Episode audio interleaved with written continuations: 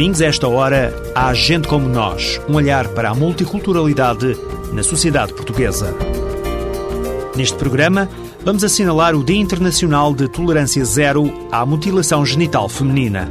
Não está aprovada esta prática em Portugal, mas o país está na lista de risco da Organização Mundial de Saúde devido às comunidades de imigrantes africanos em Portugal. Vamos ouvir testemunhos na primeira pessoa e conhecer de perto este flagelo que afeta muitas meninas e mulheres em todo o mundo.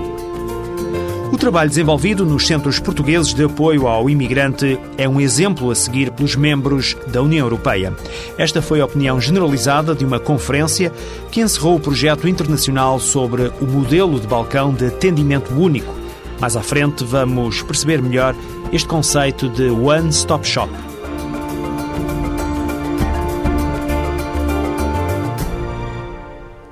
A Organização Mundial de Saúde aponta Portugal como um país em risco quando se fala da mutilação genital feminina. O risco está associado às comunidades provenientes de alguns países africanos. No Dia Internacional de Tolerância Zero à Mutilação Genital, foram apresentadas em Portugal as linhas de ação para acabar de vez com esta tradição enraizada em África. Apenas 12 países do continente africano têm leis ou recomendações que proíbem a prática da mutilação genital.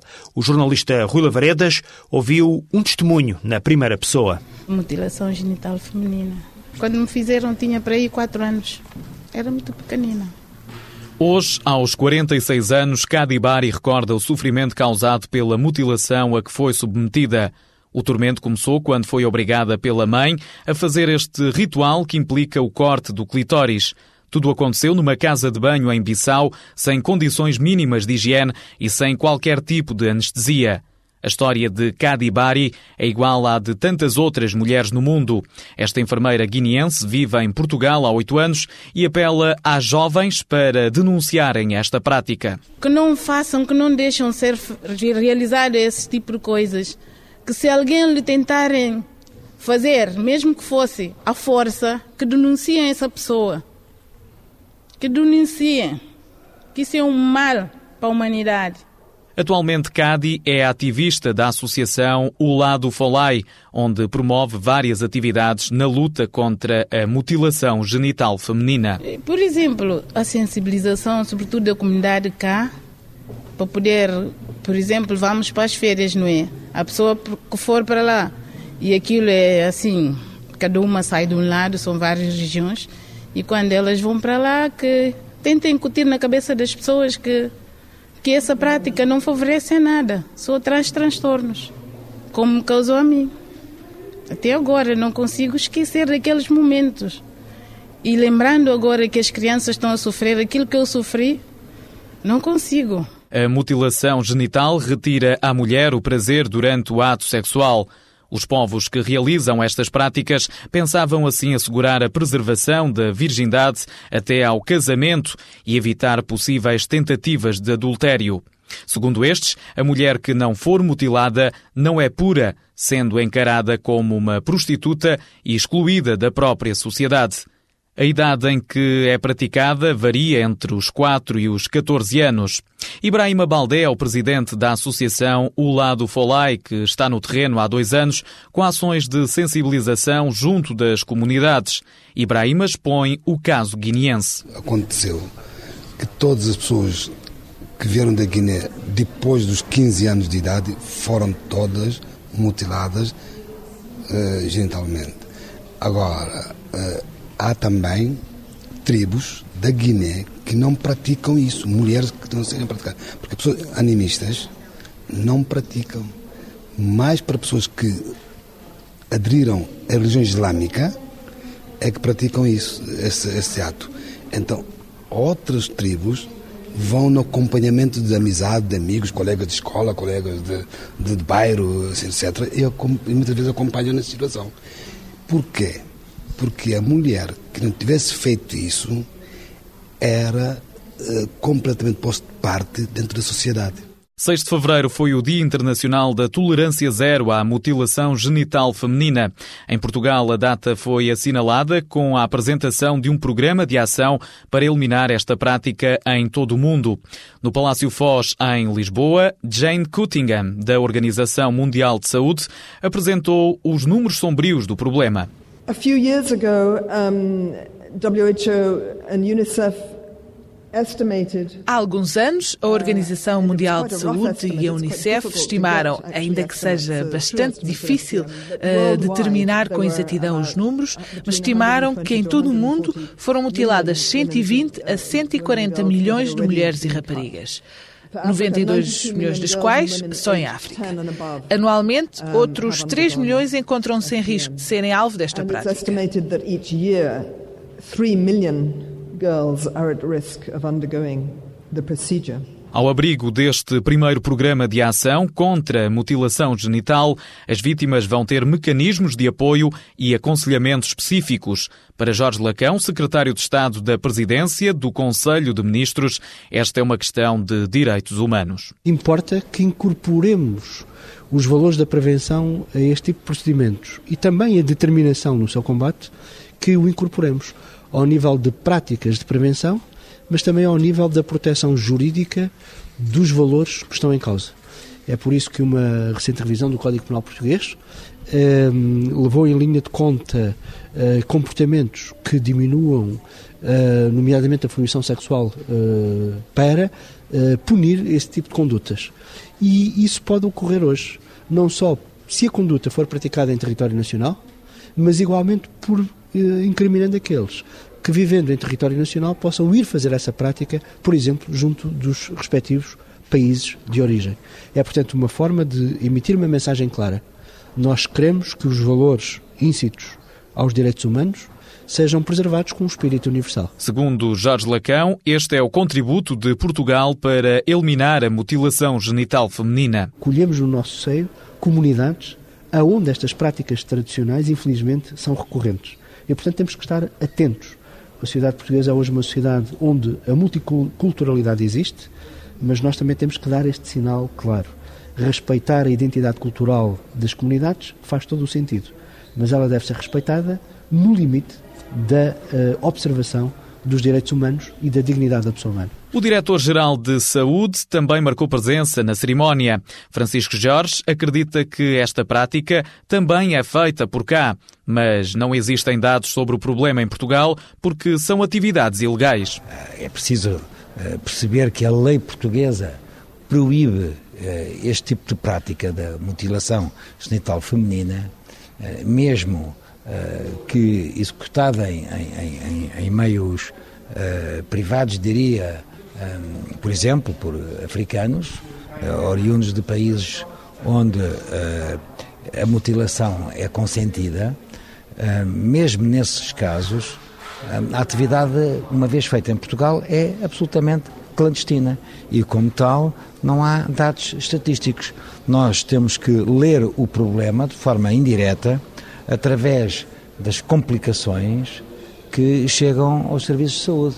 E a partir daí pode compreender-se que antes terá havido uma prática ilegal de a mutilação genital feminina. Os dados conhecidos indicam que a mutilação genital feminina é realizada em 28 países do continente africano, mas não só. Também acontece em algumas regiões da Península Arábica, como Omã, Emirados Árabes Unidos, Iêmen e Bahrein, assim como em partes da Malásia e da Indonésia. Como consequência desta prática, muitas mulheres precisam de uma segunda intervenção cirúrgica para minimizar os efeitos da mutilação. Em Portugal não existem estudos suficientes para perceber a dimensão deste fenómeno. Em 2010 vai avançar o primeiro programa de ação contra esta prática ou contra este ritual. As vítimas vão dispor de estruturas de apoio, o que de algum modo vai permitir às autoridades uma melhor compreensão do problema.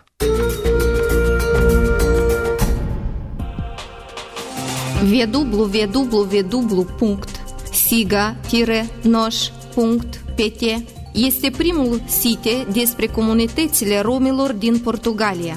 Acest site despre viața, cultura și istoria societății romilor a fost elaborat pentru ameliorarea integrării sociale a acestei minorități.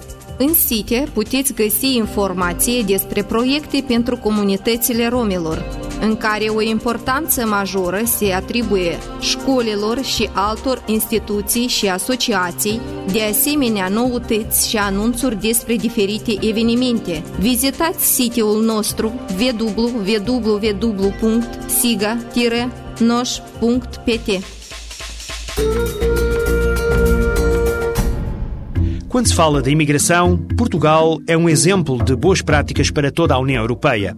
A afirmação é de Rinus Penix, coordenador numa rede europeia de centros de investigação, onde se desenvolvem estudos para a compreensão do fenómeno das migrações, da integração e da inserção dos imigrantes no país de acolhimento. O trabalho desenvolvido pelos Centros Nacionais de Apoio ao Imigrante, centros localizados em Lisboa e no Porto, serviu de inspiração para o modelo One Stop Shop, que agora é difundido por toda a Europa. O professor Rinos valoriza este conceito. Portugal is one of the, in my eyes, forerunners of good Para mim é bastante claro que Portugal é um dos quatro líderes de boas práticas na área da integração na União Europeia. Isto parece inacreditável, mas é verdade. Tem a ver com o facto de Portugal fazer parte dos países da nova imigração, aqueles que são mais proativos no que toca à concepção de políticas de imigração. Os países da velha imigração estão a virar as costas a estas políticas e é por esta razão que este projeto é interessante. O projeto começou com base em instrumentos muito concretos usados por Portugal, os centros CNAI. With a very concrete instrument that the Portuguese use, so the CNAI Centers. Rinos Penix foi um dos oradores na conferência One Stop Shop, uma nova resposta para a integração de imigrantes. A iniciativa encerrou um projeto internacional que serviu para mostrar à Europa o modelo português do Centro Nacional de Apoio ao Imigrante, o CNAI.